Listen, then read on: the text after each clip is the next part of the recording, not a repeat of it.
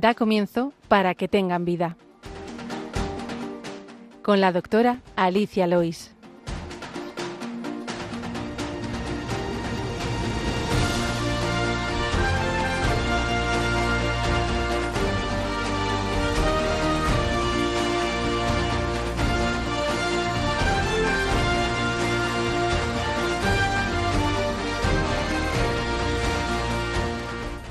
Muy buenos días, queridos oyentes de Radio María, y bienvenidos al programa Para que tengan vida, el programa de medicina de la Radio de la Virgen. Hoy estoy aquí en el estudio con José Luis Lois en el control. Buenos días, José Luis, como siempre. También me acompañan dos enfermeras que trabajan en la unidad de atención paliativa pediátrica del Hospital Niño Jesús de Madrid. Eh, se llaman Choni Fillol. Buenos días, Choni. Hola, buenos días. Y Ana Mangudo. Buenos Hola, días, ¿qué tal? Ana. ¿Qué tal? Muy bien, pues eh, vamos a hablar precisamente de esto que, que lo que ellas trabajan. No sin antes recordarles que tenemos varias vías para contactar con nosotros. Pueden escribir sus preguntas al correo del programa que es para que tengan vida arroba radiomaria.es o bien escribirnos una carta a la dirección de Radio María que es Paseo Lanceros 2, primera planta 28024 de Madrid. También pueden pedir una grabación del programa llamando al teléfono de atención al oyente de Radio María que es el 91 822 8010 y escuchar nuestros programas lo más fácil colgados en la sección de podcast en la página web de Radio María. Ahora les invitamos a que continúen la sintonía del programa y empezamos.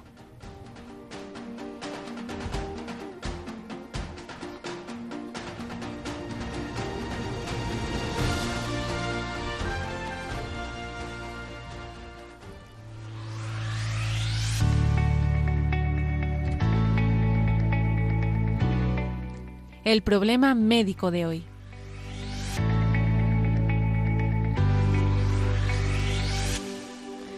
Pues como les decíamos, nuestras invitadas trabajan en la unidad de atención pediátrica paliativa pediátrica integral Sí. del Hospital Niño Jesús de Madrid.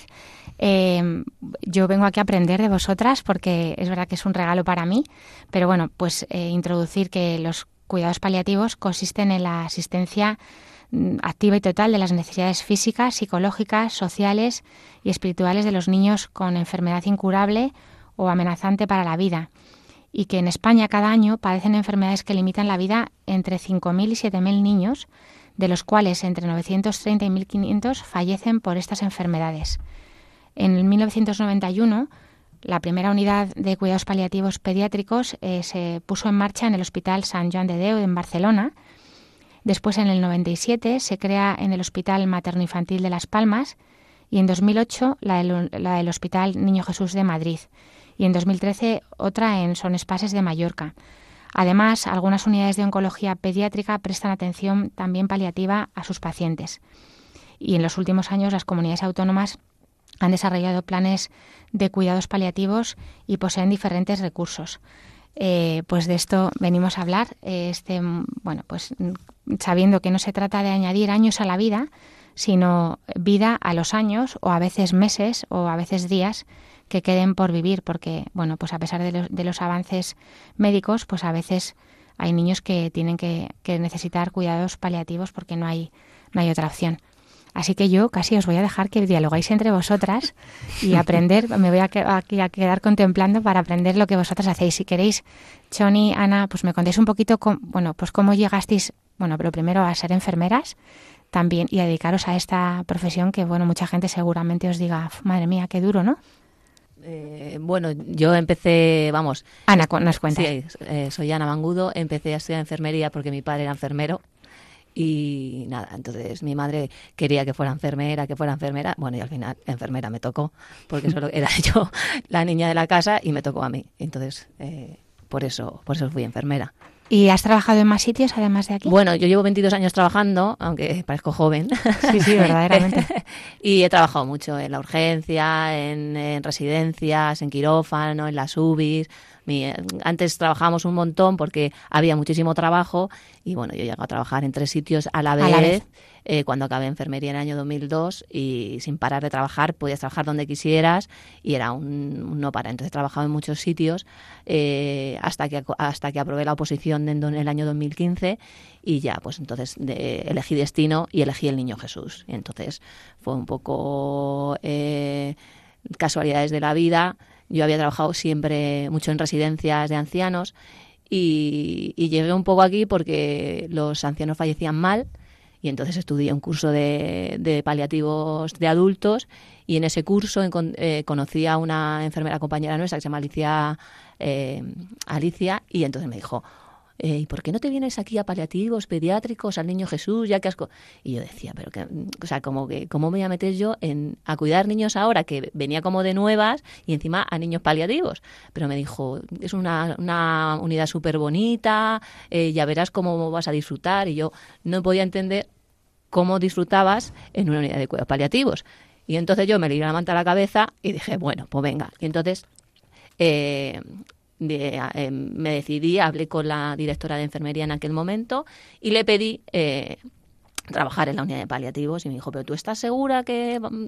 Eh, y yo dije, no estoy segura, pero yo como he sido así un poco así loquilla toda mi vida, dije, bueno, pues sí, entonces... Y yo venía de trabajar ya con pacientes ancianos que fallecían, no es lo mismo, pero como que a mí pues me gustaba un poco que la que eh, el anciano falleciera lo mejor lo mejor posible. Bien.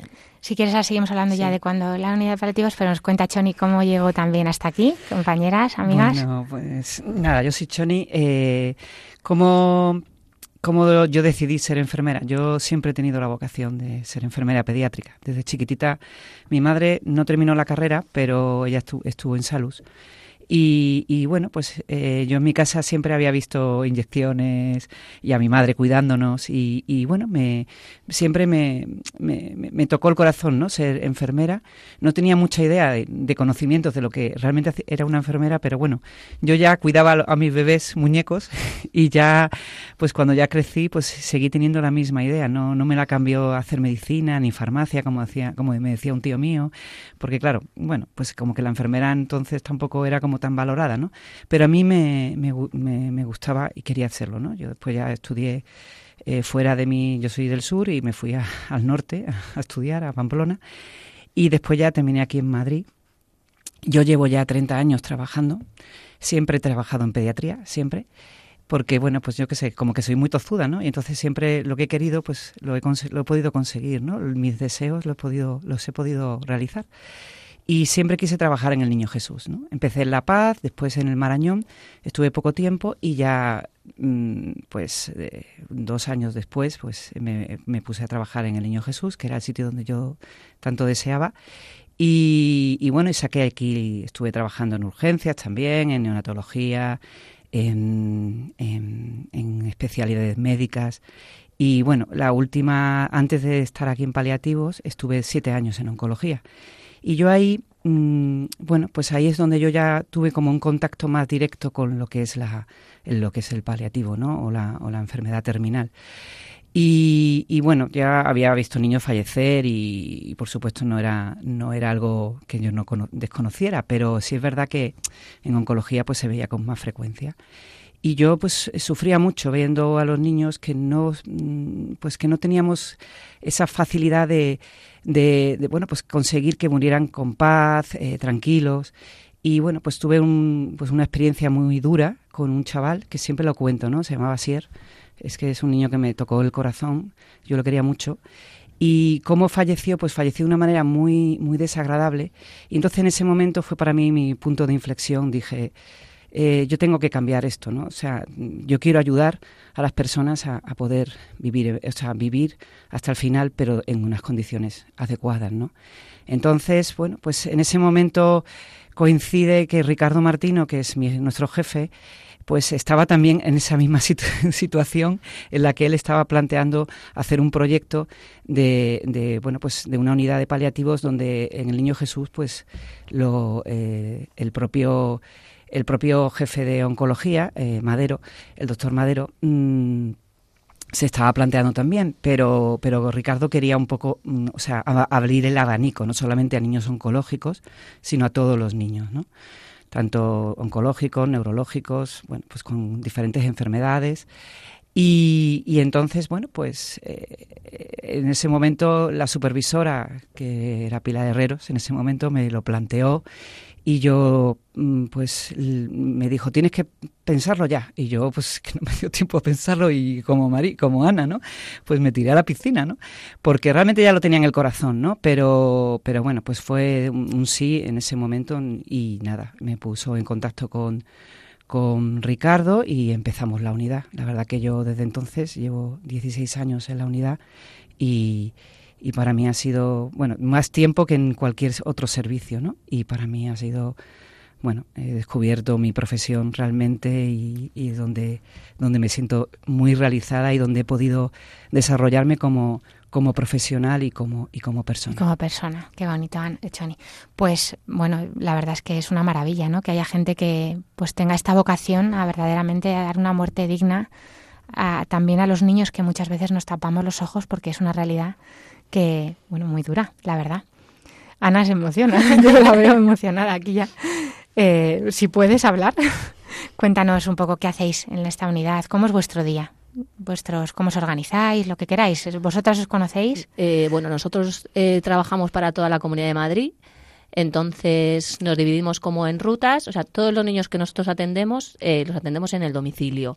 Es decir, nuestros niños están ingresados en domicilio y todo lo que hacemos, todo el trabajo que hacemos es en casa para que vivan en casa y estén en casa pues con su familia, con sus hermanos y entonces nuestro nuestro principal objetivo es que ellos vivan en casa hasta el final, si se puede. A veces no se puede por circunstancias, pero en principio eh, nuestro objetivo es ese. Entonces, somos diferentes enfermeras eh, y cada una de las enfermeras se eh, abarca una zona del, del, como digamos, del mapa de la Comunidad de Madrid.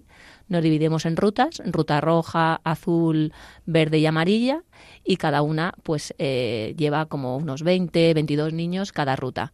Son muchos. Son muchos niños, sí. Entonces, el equipo está formado no solo por enfermería y medicina, sino que nos apoya trabajo social, eh, psicología.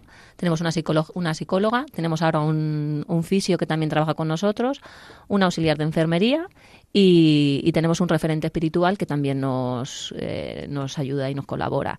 Y entonces eh, las enfermeras más o menos somos las que organizamos la ruta, los niños que hay que ver y nos gestionamos así y entonces eh, cada día vemos una serie de pacientes como si dijéramos programados y, y, en el entretanto de esos programados eh, a veces se ponen malos y tenemos que desprogramar un poco los niños y ver a los que se ponen eh, malos de verdad. Entonces tenemos, es un poco organizado así, pero sí que es verdad que nos tenemos que reinventar, improvisar cada día en función de, de, que se pongan malos y luego hay niños que podemos ver una vez a la semana, una vez al mes, una vez cada 15 días y hay niños que si se ponen malitos y están en final de vida sí que requiere a lo mejor ir todos los días o tres veces en semana eh, Sí que es verdad que tenemos la gran suerte de que tienen unos padres eh, que los cuidan y son los verdaderamente los verdaderos, perdón, enfermeros y médicos que están al pie de cañón. Nosotros solo vamos un ratito, hacemos educación para la salud, los guiamos y, tienen el apoyo de tener un teléfono 24 horas con nosotros, eh, de lunes a domingo, fines de semana, festivos, noches, todos los días. ¿Os organizáis como por guardias? Por guardias, Aunque no sea vuestra zona, también. Claro, nosotros trabajamos de 8 a 3, eh, de lunes a viernes, y lo hacemos de esta manera programada. A partir de las 3 entra un equipo de guardia, que es enfermera y médico, y está hasta las 8 de la mañana del día siguiente.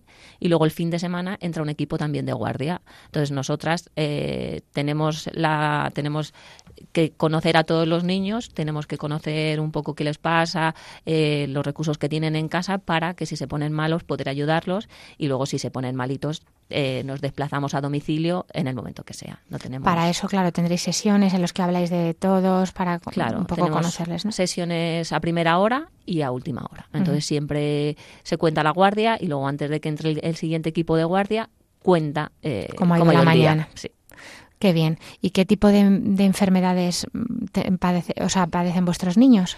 Bueno, se clasifican en varias, bueno, la tenemos como clasificadas, ¿no? Los, em, los niños que pueden ser niños oncológicos, que serían niños que supuestamente tienen un tratamiento curativo, pero que ha fallado ese tratamiento niños que tienen enfermedades neurológicas, mitocondriales, enfermedades eh, pues eh, mm, eh, con diferentes enfermedades degenerativas, ese tipo de mm, o niños con parálisis cerebral que están en una situación ya muy muy muy deteriorados, o sea, hay ese tipo de, pacientes, ¿no? Entonces, bueno, pues es más o menos lo que abarcamos y son muchos. Claro polimarformados, o sea, hay genéticas, o sea, enfermedades, mm, bueno, pues eso. Edwards. Exactamente. Todo ese tipo de, enfermedades. Enfermedades cromosómicas. en este eso es, que son niños, pues eso, que no van a tener una vida, no van a llegar a ser adultos, ¿vale? Y fallecen antes, ¿no? ¿En qué momento entran al, al, al, servicio de paliativos? Porque entiendo que muchos a lo mejor están muchos años eh, sin necesitar este cuidado? Pues eh, los oncológicos nos entran tarde. Eh, normalmente, claro, el oncólogo siempre quiere el tratamiento, quinta línea de tratamiento, séptima línea de tratamiento, y nos, nos suelen entrar tarde. Sí que es verdad que eh, mi jefe siempre le digo que es como un martillito pilón, que siempre está ahí detrás de los oncólogos y, no retraséis mucho. No retraséis mucho. Si entran, perdón, si entran en ensayo clínico, mandárnoslos para que entren de manera precoz, para que creemos un vínculo de confianza con el niño y con la familia, que entren, que entren pronto y, y a partir de ahí tratarlo. Y aunque los acompañemos con un tratamiento de quimio o en un ensayo, pero que nosotros estemos presentes en su vida, aunque no hagamos mucho al principio, pero que estemos ahí. Luego, los niños con parálisis cerebral, como decía Choni, eh, hay un montón. En la Comunidad de Madrid hay muchos. Y si entraran todos no podríamos atenderlos. Pero siempre llegan como a un punto de inflexión en su vida cuando han tenido a lo mejor durante tres meses tres ingresos Y entonces ahí eh, vemos que el niño entra en una fase en la que ya no hay una estabilidad en su, en su vida y empieza una, una decadencia eh, con infecciones respiratorias, empiezan con úlceras y entonces ahí hay un punto de inflexión en el que eh, muchos de estos niños entran en nuestra unidad y, los acompañamos hasta, hasta el final de la vida. Entiendo que normalmente, claro, están en casa ya todo el tiempo, no, no están escolarizados. Sí, sí, sí que están escolarizados. A ver, muchos de estos niños, eh, a ver, es, eh, han tenido ese punto de inflexión, ¿no? Pero todavía, eh, bueno, pues como también vienen de ser niños crónicos, ¿no? De tener una enfermedad crónica, y entonces la gran mayoría de ellos sí que tienen, o sea, sí que están en colegios especializados, en donde, bueno, pues tienen terapias, ¿no? Tienen fisio, tienen educadores, tienen, también hay enfermeras en, en estos, en estos centros. Y er, es verdad que cuando, eh, cuando pasan ese punto de inflexión, bueno, pues también se, se plantea, ¿no? Si, si siguen ahí o a lo mejor tienen que ir a un centro donde esté un poquito más especializado, ¿no? Como hay otros centros, como por ejemplo ese, eh, existe uno que está en Laguna, no sé si os suena, el Centro Médico Laguna, y que también hay un centro de paliativos, también de adultos, también tienen adultos. Y ahí tienen también una unidad de paliativos pediátricos, que es un centro de día, y ahí están esos niños que, que ya han pasado a lo mejor ya el límite de, estar en un colegio donde no puede ser atendido, porque claro, pues hay un número grande de, niños con, este, ese tipo de, problemas, y, y, a lo mejor, pues bueno, ya no tienen tanta necesidad de a lo mejor de, algún tipo de actividad que puedan realizarse en nuestros centros, que allí no, ya no lo hace falta, lo que le hace falta es más intensificación de fisio, de a lo mejor de, terapia ocupacional, de cuidados de enfermería, ¿no? Y entonces van a este centro, ¿no? Donde este les cuida ya pues pues eso, mm, hasta que van a casa, ¿no? Están toda una semana, o sea, todo un día entero de, de 9 a 5 y después ya por la tarde se van. Entonces, los que están en el centro todavía de especialización, o sea, en los centros de enseñanza de especializada, pues, pues son estos niños que todavía están ahí en ese punto que todavía, bueno, pues, pues pueden seguir eh, yendo a estos colegios, ¿no? ¿Qué tipo de necesidades médicas, por, por, empezar por lo más básico, que me parece que mucho, seguramente las otras sean más importantes, ahora vamos con ellas, pueden requerir, de que requerir del, del, médico, de los enfermeros, en este caso me parece que sois todas mujeres, ¿no? Enfermeras. Sí. Ahora mismo sí, tenía, acaba de marcharse un, compañero, pues, pero sí. Eh, necesidades médicas, hablabas de las úlceras, pues me entiendo que también problemas de alimentación, a lo mejor en algunos casos. En, vamos, en líneas generales, casi todos los pacientes o muchos de nuestros pacientes no se pueden alimentar por la boca, por vía oral, y tienen una o sonda nasogástrica o una gastrostomía, que es un dispositivo que va directamente al estómago y comen a través del estómago todos nuestros niños o muchos de ellos les dejamos en casa oxigenoterapia, aerosolterapia, aspirador de secreciones. Eh, muchos tienen CPAP o BPAP, que son como ayudas para poder respirar por la noche y, que respiren bien por la noche para luego vivir mejor por el día y estar mejor oxigenados por el día.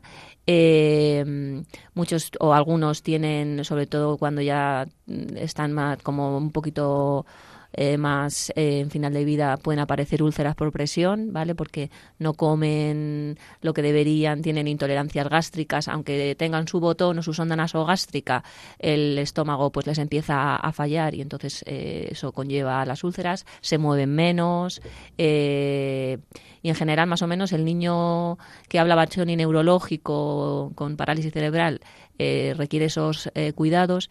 Y luego hay otra parte que, que, que tenemos, que es el niño oncológico, que también eh, este, tipo de niños es diferente porque son niños el niño neurológico eh, pues no no habla eh, no se no se em, comunica tan bien como con el oncológico pero bueno se hacen entender aunque mm. no aunque parezca que no y los papás los conocen muchos y, lo que les pasa lo que les saben. pasa lo saben con una mirada con el lloro saben el, enfado saben diferenciar el lloro de hambre el lloro de estar enfadado o o sea que lo tienen bastante claro.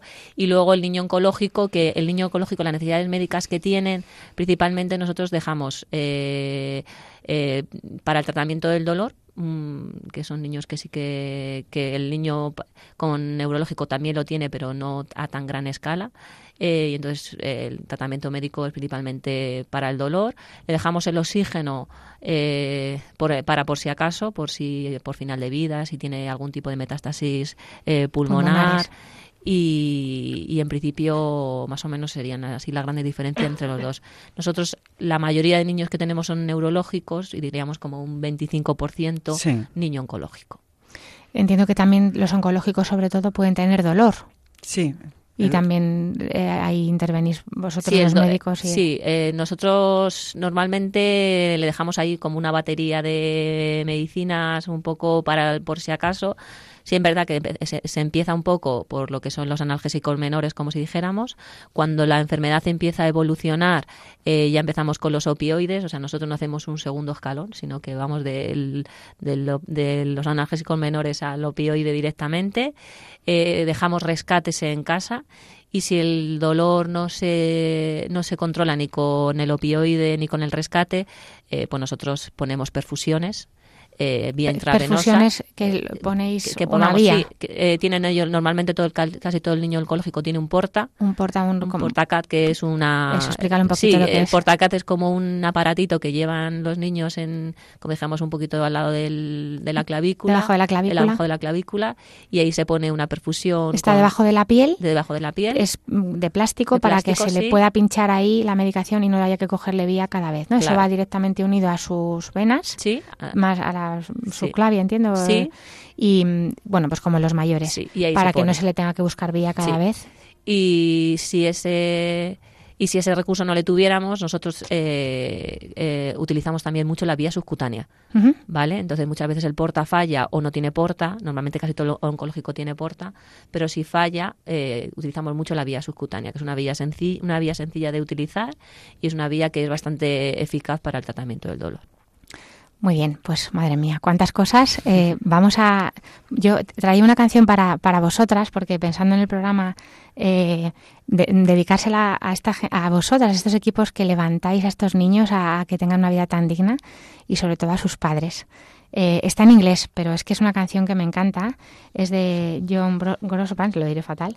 Eh, pues que dice que cuando estoy deprimido, la, la puedes poner José Luis, gracias cuando estoy deprimido y mi alma cansada, cuando los problemas vienen y mi corazón está agobiado, me quedo quieto esperando hasta que llegas y te sientas un rato conmigo.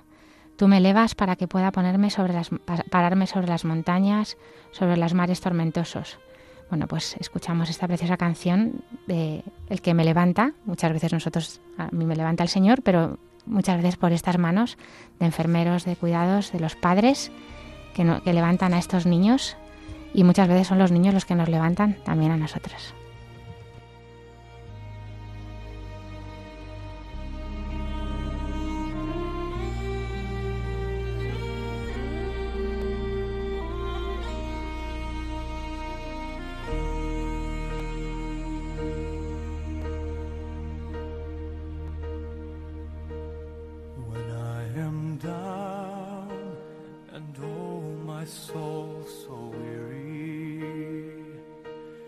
When troubles come and my heart burdens.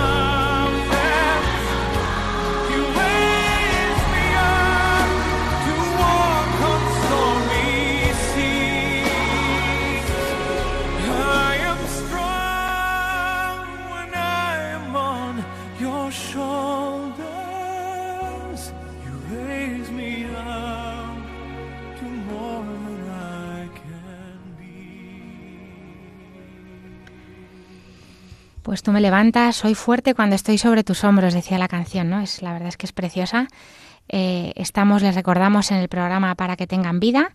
Eh, les habla Alicia Lois, médico de familia, y hoy me acompañan en el estudio, en el control José Luis Lois, y en los micrófonos Choni Fillol y Ana Mangudo, ambas enfermeras de la Unidad de Atención Integral Paliativa del Hospital Niño Jesús Pediátrica. Em, y estamos hablando pues, de, esta, de estos cuidados paliativos en los niños que ya tienen una, pues, una esperanza de vida por diferentes enfermedades o situaciones ya corta y como este equipo maravilloso eh, pues los acompaña y, y también, eh, sobre todo, eh, a los padres para que ellos también sean parte de esta, de esta parte, pues, la parte imprescindible, fundamental. No me decían ahora, mientras oíamos la canción, pues contame un poquito, ¿cómo hacéis esta educación de los padres, esta educación integral, para que ellos sean verdaderamente el pilar ¿no? de, la enfermedad de sus hijos? Pues efectivamente, o sea, en esta unidad es muy, muy fundamental que, estos padres se, les prepare, ¿no? Y se les enseñe a, bueno, pues a, cuidar a sus hijos, ¿no? Porque si no, no podrían estar en casa, ¿no? No podrían estar en casa, tendrían que estar en el hospital, en centros especializados, o sea, y, y, esto pues eh, requiere pues es una, una, educación sanitaria ¿no? y esto forma parte muy del trabajo de la enfermera. Que puedan estar en casa por, perdona que te, interrumpa también es muy bonito si tienen hermanos claro lógicamente porque pueden estar con ellos. efectivamente. Si estuvieran en un centro pues sería muchísimo más complicado. es más complicado por toda la, toda la infraestructura que tiene estar en un centro en un hospital. Y por supuesto pues en casa siempre pues eh, no queremos que sea un hospital pero porque es su hogar, pero sí mm, mm, mm, eh, ponerle, ¿no? Eh, darles todo tipo de, de, dispositivos que ellos puedan utilizar para, para situaciones a lo mejor que todavía nosotros no hemos podido llegar, pues a lo mejor por teléfono o por videollamada, pero ellos puedan ya actuar, ¿no? Entonces esto es muy importante, es, es uno de los pilares importantes de esta unidad. Si no tuviéramos esto, no podríamos eh, hacerlo en casa, ¿no? Entonces, eh, esa educación sanitaria es, pues, bueno, pues es explicar todo tipo de sintomatología que puedan tener previamente, antes de que ocurra, y cómo pueden actuar ante ella eh, ese tipo de dispositivos que ellos tienen, ¿no? Pues oxígeno, aspiradores secreciones, eh, máquina de aerosoles, eh, incluso niños que tienen vía, pues eso, subcutánea o portacat, tienen maquinitas que también pueden ellos utilizar y, aprender. Y todo esto es un aprendizaje, es un adiestramiento a estos padres que, eh, bueno, pues la enfermera mm, tiene esa labor de enseñarles, ¿no? Y de, y de, y de tener esos conocimientos para que ellos puedan actuar en un momento determinado. Por eso nosotros siempre explicamos las cosas por si acaso. Nosotros le llamamos el por si, ¿no? Vamos a llevaros esto por si, por si, porque no tiene por qué ocurrir, pero eh, siempre, bueno, pues sabiendo un poco la trayectoria de, esa, de ese tipo de patologías, pues sabemos un poco por dónde pueden ir. Entonces siempre es, es, preferible pues tener siempre eh, las herramientas necesarias para poder actuar en ese momento y por eso, bueno, pues... Que entiendo que la primera visita, pues bueno, no será la, primera en la que lo todo, será una cosa gradual, que vais poco a poco también según los síntomas que cada niño necesite un poco progresivamente, ¿no? A la educación que hacéis a estos padres. Exactamente, porque la primera visita, como bien has dicho, nosotros tenemos siempre una, cuando bueno, pues nos ponemos en contacto con la familia y empezamos a trabajar con ellos, pues hacemos lo que se le llama primera visita, que la acabas de decir tú, sin saberlo. Esa primera visita consiste en que nos conozcan, que sepan cómo funcionamos, qué es lo que hacemos y siempre nos presentamos los cuatro profesionales. Es el trabajador social que va a llevar esa que va a llevar ese niño, eh, la psicóloga que también va a, atender a ese niño, el médico y la enfermera que van a ser eh, bueno, pues eh, los médicos y la enfermera referentes. Ellos son los referentes de ese niño, ¿no? Y entonces después estamos el resto que vamos a estar en las guardias y que vamos también a intervenir, pero conocen primero a los referentes. A los de referencia. Exacto. Y entonces, eh, bueno, pues nos presentamos, explicamos lo que hacemos, cómo, lo, cómo vamos a llevar, tal, pero en ese momento la enfermera no puede también explicar qué dispositivo va a utilizar o lo que va a ocurrir, ¿no? Entonces siempre hacemos como una visita que le llamamos nosotros visita de cuidados, que esa visita pues va solo la enfermera para explicar un poco y para enseñarles a ellos al manejo. Muchas veces estos padres ya vienen con ese manejo. ¿Eh? y nos dan y nos enseñan mucho porque ellos han tenido que aprender a base de palos. Quiero decirte que muchos de ellos por ejemplo los neurológicos cuando nosotros hemos llegado ya tienen todo este tipo de dispositivos. A lo mejor mm, tienen que mm, afinar más ¿no? en, ese cuidado no porque no pues bueno porque no nadie les ha enseñado no han aprendido mucho a base pues como digo sí o de ingresos repetitivos exactamente.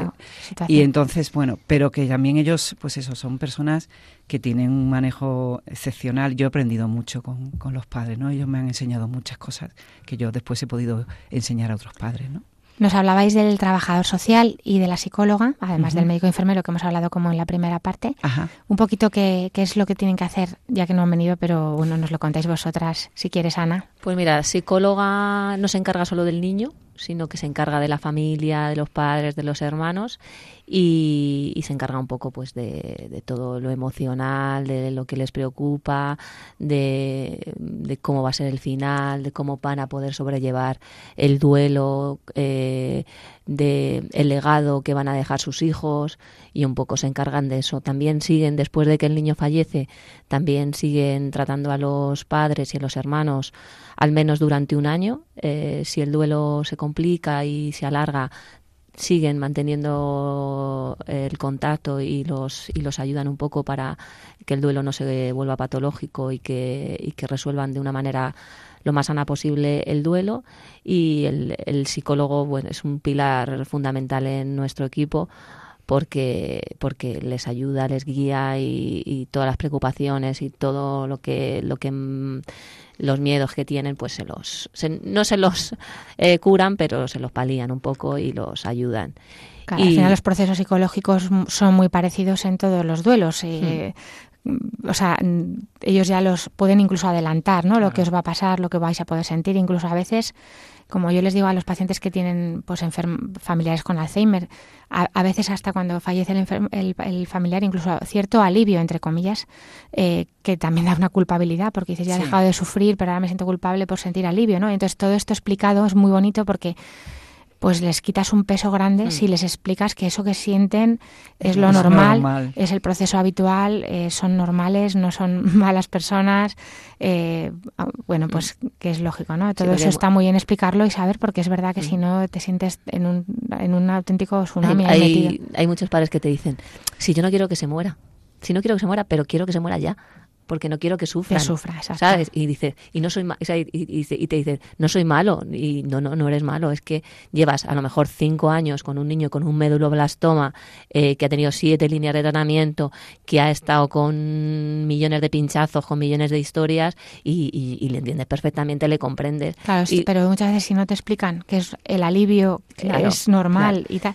Y yo que pues sobre todo hay que ayudarles a, a no culpabilizarse, Exacto. ¿sabes? A perdonarse. ¿No? ¿No, Choni? Sí, totalmente. No, eh, que, que, justo cuéntanos un poco, porque me decía, hoy tengo un duelo, ¿no? ¿Y qué, es esto del duelo? ¿Qué, ¿En qué consiste? Pues mira, el consiste que nosotros, cuando te fallecen estos niños, pues al cabo de un, pues unos un mes, tres semanas o así, eh, bueno, la psicóloga, ¿no? Concierta una cita con ellos para un poco para ver bueno, en qué situación están en ese momento, cómo están llevándolo, ¿no? Y, y bueno, también un poco para, para aclarar dudas que puedan tener de, de, bueno, cómo ha sido el proceso, ¿no? Cómo ha sido el proceso que durante el tiempo que hemos estado nosotros con ellos, ¿no? Que si tienen alguna duda médica, alguna duda, bueno, pues si no han sabido hacer bien algo o se sienten culpables por algo, ¿no? Entonces, un poco aclararles esa situación, ¿no? O esa medicina que le pusieron, por qué se la pusimos en este momento, o por qué se, el oxígeno tal. Bueno, cualquier cosa que a lo mejor ellos se hayan quedado ahí en su estancados en, estancado en su corazón y no sabes y, no saben entonces nosotros les invitamos un poco a que puedan sacar eso y a, explicarles el porqué o volvérselo a explicar porque muchas veces es, es, es volverle a, hacerle ver ¿no? que, que, todo ha sido como lo han hecho que lo han hecho bien ¿no? y después también pues eso la mm, también la parte más subjetiva ¿no? de cómo se siente en este momento cómo pues eso lo que hemos dicho un poco no el sentido de la culpabilidad de que ahora me siento más, más aliviado no pero bueno yo quiero si me permites. Eh, eh, bueno, es que me, hablando de esto ahora mismo me acabo de acordar de mi, de mi hermana Charo, ¿no? Yo llevo 15 años trabajando en paliativos, o 16 ahora, y en este proceso yo muchas veces he dicho, bueno, no sabía yo que esto me iba a pasar a mí, ¿no? Siempre he estado en el lado de en el lado sanitario y después estuve que estar en el lado como como como los padres, ¿no? En el lado de del cuidador, ¿no? Yo tuve una hermana que se murió hace tres años, bueno, va a hacer ahora tres, y bueno, por una metástasis eh, cerebral, por, por un cáncer de mama, y estuve cuidándola durante ocho meses. Y ahí mm, realmente, o sea, yo puedo, mm, o sea, yo creo que también pues puedo entender y creo más ¿no? a, a, los padres ¿no? y ese sentimiento de culpa y ese sentimiento de necesidad de poder ya que descanse ¿no? porque es verdad o sea eh, muchas veces pues eso hacemos lo que podemos y vamos a, a, a intentar eh, lo máximo arañarle años a la vida a, tus hijos y a tu familia pero realmente en, bueno pues esto al final tiene su fin y, y, y es bueno que que, podamos que podamos eh, dejarles marchar y que no tengamos ese sentimiento de culpa porque también ellos necesitan, mm, o sea, necesitan despedirse y necesitan que nosotros eh, les dejemos que se vayan. Eso es una experiencia que yo he tenido eh, como enfermera y he tenido como como, como, hermana, de... hermana, de... cuidadora, porque además es que yo muchas veces digo, es que ya sé por qué estoy en paliativos. O sea, yo tuve que trabajar, aprender de esto para poder después estar en, el, en la situación en la que estuve con mi hermana, ¿no? Poder cuidarla. Choni, muchas gracias por contarnos esto. Entonces, bueno, pues nada, quería darle un, bueno, pues un besito a mi hermana que estará en el cielo. y, bueno, quería hablar de ella, la verdad. Me pues sentía con ganas. Te lo agradecemos porque efectivamente esto lo oímos, lo oímos todos y nos viene bien. Estamos hablando de los niños porque es donde trabajáis, pero es verdad que, que bueno, pues nos viene bien a todos que muchas veces bueno, diagnósticos que dicen, es que ya me lo han desahuciado, ¿no? Al, a mi, pero ¿cómo me pueden decir que ya no tiene solución si yo le veo bien, si yo le veo todavía está, bueno, pues, pues, pues se va a poder preparar, ¿no? Pero a veces, bueno, pues es, claro, pues es un proceso de la vida que, como dicen las letanías, no me acuerdo de quién, eh, de la muerte repentina, líbrame Señor, eh, ¿no? Y, y pues también mirar con agradecimiento, bueno, dentro de la dureza de una enfermedad, pues como yo digo, Dios da, da, niños especiales a padres especiales. Eso es. O los hace especiales. Porque verdaderamente mm, la gente que ha pasado por esto tiene otra tiene otro pozo en el corazón. Por supuesto, saben lo que verdaderamente importa, no, o sea, hay un cambio en tu vida. Te da la vuelta a la vida como un calcetín y, y, claro, pues bueno, pues es verdad que bueno, pues como vosotras, ¿no? Que, que nos regaléis este ratito eh, no sé si queréis contarnos alguna anécdota. Bueno, yo mm, me encantaría ¿no? escucharos más porque tenemos todavía rato. ¿Alguna anécdota de algún niño, no sé, que os haya llamado especialmente la atención o, bueno, no sé, si os apetece? Eh, no sé, yo recuerdo un niño que era oncológico y normalmente los niños nunca preguntan si se van a morir.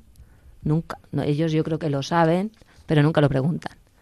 Y, un niño no es, vamos, un niño que llevamos, un compañero que ahora no está, que se llama Manuel Rigal, que ahora está en el Marañón, eh, no, le pregunta a Manuel, oye Manuel, me encuentro mal, digo, ¿tú crees que yo me voy a morir? Y claro, normalmente si te preguntan eso siempre dices, pero ¿por qué me preguntas eso? O como que esquivas un poco la pregunta para ver qué, lo, que lo que les preocupa. Y, y Manu, o sea, Manuel se quedó así y como no tenía escapatoria dijo, sí, te vas a morir. Y entonces el niño, en vez de preocuparse por él, dijo, ¿pero cómo me voy a morir? Dice, tienes que decírselo a mis padres, que mis padres esto no lo saben.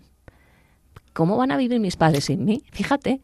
Y eso a mí me marcó y siempre me emociono porque dije, madre mía. ¿Cuánto quieren a, cuánto quieren a sus padres? Más que preocuparse por él. Muchas gracias, Ana. nos ponemos aquí a llorar. Sí, bueno, es que esto... Los niños son, de verdad, es que son increíbles. De verdad es que son los mejores. Yo, la verdad que, no sé, tengo tantas historias que no sabría ahora mismo cuál, cuál es decir, ¿no? Que más me, me llamó, o sea, o más viví, ¿no? Pero... Pero bueno, voy a pues porque cada una normalmente es especial. Yo disfruto de cada paciente, ¿no? Como, Exacto. Y cada como, niño, el, como el único. Cada niño es un... Bueno, y cada familia, ¿no? Porque tienes una relación con ellos muy estrecha, que, a fin de cuentas eh, te metes en la vida de ellos, en su hogar, en su, en su, en su lugar de... En su cama. exacto, en su lugar de, de, de o sea, de protección, ¿no? O sea, el, sitio donde uno pues se, se, siente a gusto, se siente protegido, se siente querido, ¿no? Y estás tú formando parte de eso, ¿no? Y yo muchas veces digo, bueno, pues es durísimo la muerte, ¿no? Pero yo tengo el privilegio, y yo siempre lo he dicho, ¿eh? Y, no, no, me, no me importa decirlo, ¿no? La gente puede decir que qué barbaridad, pero yo tengo el privilegio, o sea, de poder estar en el momento de que un niño se va de este mundo. Y, y estoy con esas familias apoyándolas y ellos también ayudándome a mí, ¿eh? porque muchas veces nos ponemos incluso a ayudar juntos y, y, a despedirnos de él, ¿no? O sea, para mí es un, vamos, que ya te digo que es un privilegio que yo no puedo que, que, vamos, que yo le doy gracias ¿no? al Señor por y aprovecho, ¿eh? porque yo soy muy religiosa y, y, aprovecho pues, pues para decirle cositas a él y decirle, oye, a tiempo y a acuérdate de mí cuando estés arriba. que, no, que no te olvides ¿no? de nosotros. ¿no? Yo siempre pienso que cuando lleguemos al cielo estarán esos angelitos. Estarán llenos lleno de, de niños nuestros que nos darán un abrazo y yo siempre eh, junto con mi hermana, porque es como, mi hermana es que me llevaba dos años, y es que era mi, mi compañera de, mi vida.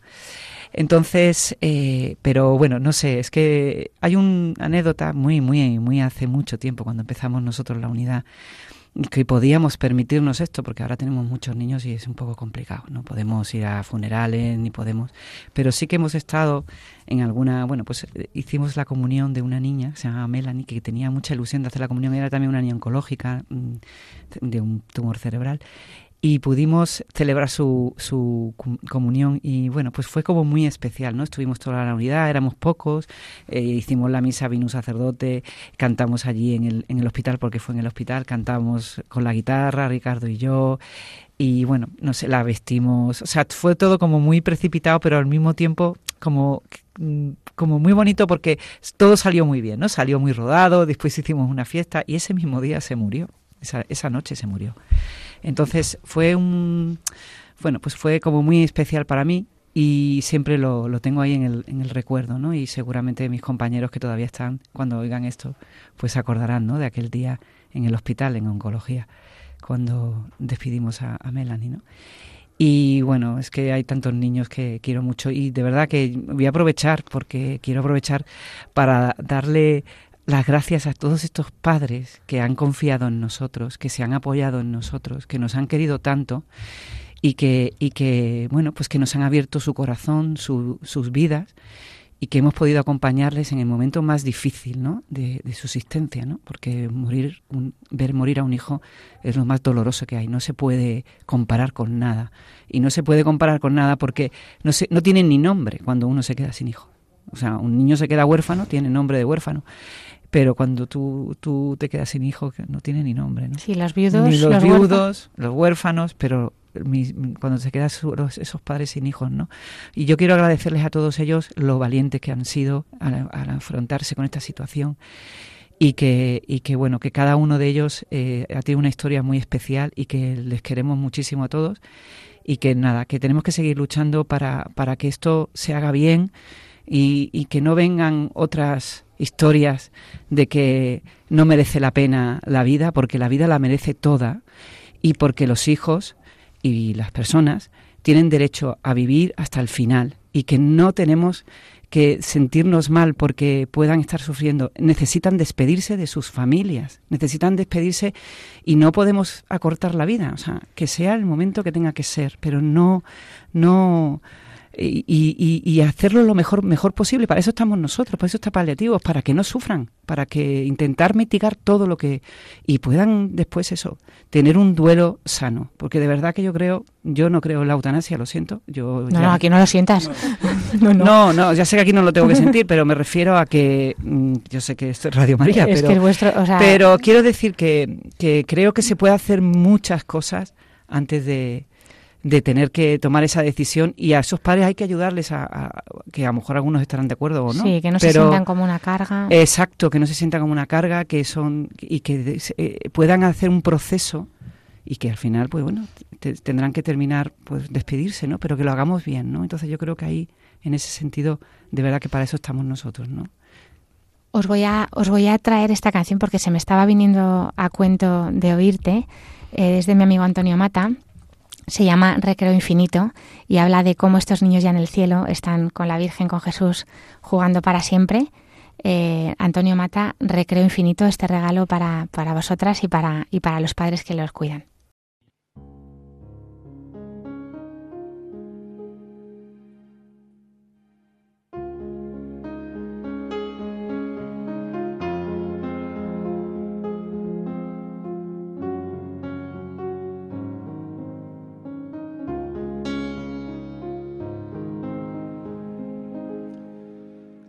Cuánto he deseado tenerte conmigo, reinando a mi lado sobre la creación. Te echaba de menos desde el mismo día que entregué mi vida por tu salvación. Podemos correr a escondernos detrás de las nubes jugar un partido con el sol por valor.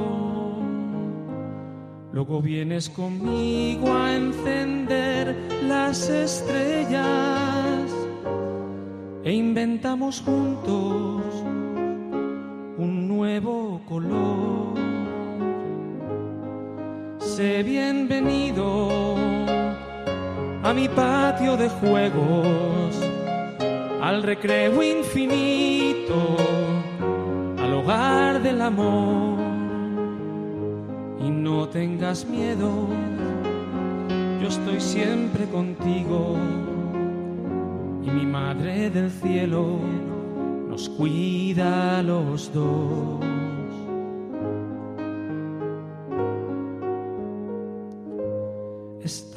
Más cerca de lo que imaginan aquellos que un día te vieron marchar. Solo nos separa de quienes te aman el color del vino y el filo Haremos carreras sin tocar el suelo. Pondremos la meta en la osa mayor. Y haremos subir y bajar las mareas, meciendo a la luna con esta canción.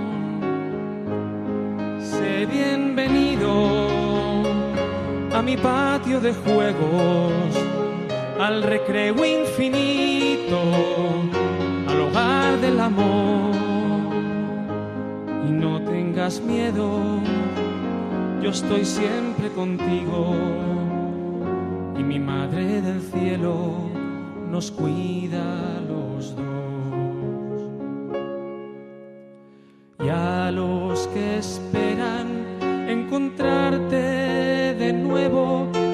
Que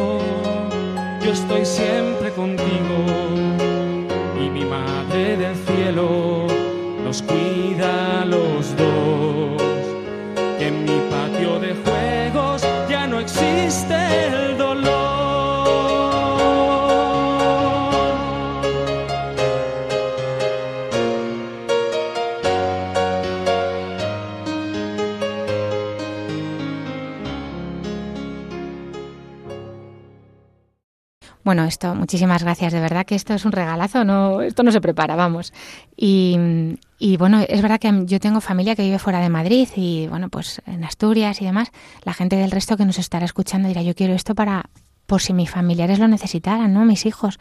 Eh, ¿Cómo hacéis a nivel de toda España, que hay un montón de unidades, como yo decía en la introducción del programa, San, San Joan de Deu, en, Mayo, en Las Palmas, me decías en Sevilla, eh, hay en muchos hospitales grandes sí que tienen referencia, pero a lo mejor hay sitios donde no se puede llegar tan fácilmente, unidades oncológicas que no tengan esta atención. ¿Vosotros os ponéis en contacto a nivel de toda España? ¿Tenéis cursos de formación? Cuéntame un Eh, poquito, Ana. Sí, nosotros eh, somos como la unidad de referencia de toda España, entonces eh, vienen a rotar muchos médicos, enfermeros por la unidad para aprender, se están creando eh, unidades fuera de Madrid, hay pocas. Eh, aquí desde aquí animamos a todos nuestros dirige- dirigentes políticos a que creen más porque hay muchos niños que fallecen sin este recurso y yo creo que eso no se puede permitir. Y, y nada, nosotros pues eh, tenemos interconsulta, nos escriben de diferentes sitios de España, nos llaman, nos piden consejo, intentamos ayudarlos, pero sí que es verdad que, que estamos un poco cortos todavía de recursos y, y yo creo que, que merece la pena invertir en esto porque al final si lo miras por el dinero es casi más, mm, más económico porque están ingresados en casa, los recursos son mucho menores, los niños están mejor, se evitan infecciones, se evitan un montón de, de, enfermedades que no, que no, que se pueden coger en el hospital. Entonces, yo ya os digo que os que animo a, a que se hagan más unidades como la nuestra y, y nada más. Os, doy infinitas gracias, de verdad. Eh, bueno, me encanta conoceros eh, y seguro que a lo mejor algunos oyentes nos pueden escribir para preguntaros cosas. Yo os remitiré las preguntas. Bueno, pues dudas porque siempre surge alguna cosa. Eh, bueno, ya les he dicho al principio que tienen varias vías para contactar con nosotros porque ya vamos a terminar. pueden escribir al correo del programa, que es lo más fácil, para que tengan vida, arroba radiomaria.es eh, y o llamando también al teléfono de atención al oyente si alguien no se apaña con internet, el 91 822 8010, que nuestros voluntarios y los nuestros los, los, que están aquí en el radio pues nos pasarán la pregunta. Eh, como siempre, nos gusta acabar con la oración de los niños. Siempre consigo que alguna madre del cole o algún amigo también nos lo pueden enviar ahí al, al, correo, pues un pequeño audio mm, de WhatsApp muy cortito con la oración de algún niño, porque son los niños el tesoro de este programa, que siempre cierra, en este caso más todavía. Hoy nos la manda Gracia. Eh, te escuchamos, Gracia. Te bendecimos, Señor, y te damos gracias por el día de hoy te pedimos por los enfermos, por los ciegos, por los mudos, por los sordos, por todos los que están en el hospital, por los huérfanos, por los que sufren la guerra y por la paz en el mundo. Y te lo pido, Señor. Muchas gracias a Gracia y muchas gracias a nuestras queridas colaboradoras, a Choni Fillol y a Ana Mangudo, por habernos acompañado hoy. Nos volveremos a encontrar. Muchas gracias. muchas gracias a vosotros por habernos invitado y, bueno, con mucho gusto. Hasta siempre. Estamos aquí. Nos volveremos a encontrar, si Dios quiere, en dos semanas, eh, en dos lunes. Eh, ahora les, les invitamos a continuar con la sintonía de Radio María y que Dios les bendiga.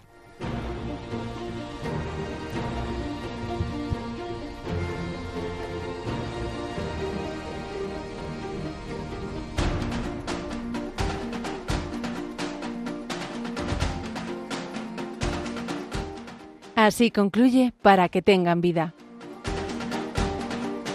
Con la doctora Alicia Lois.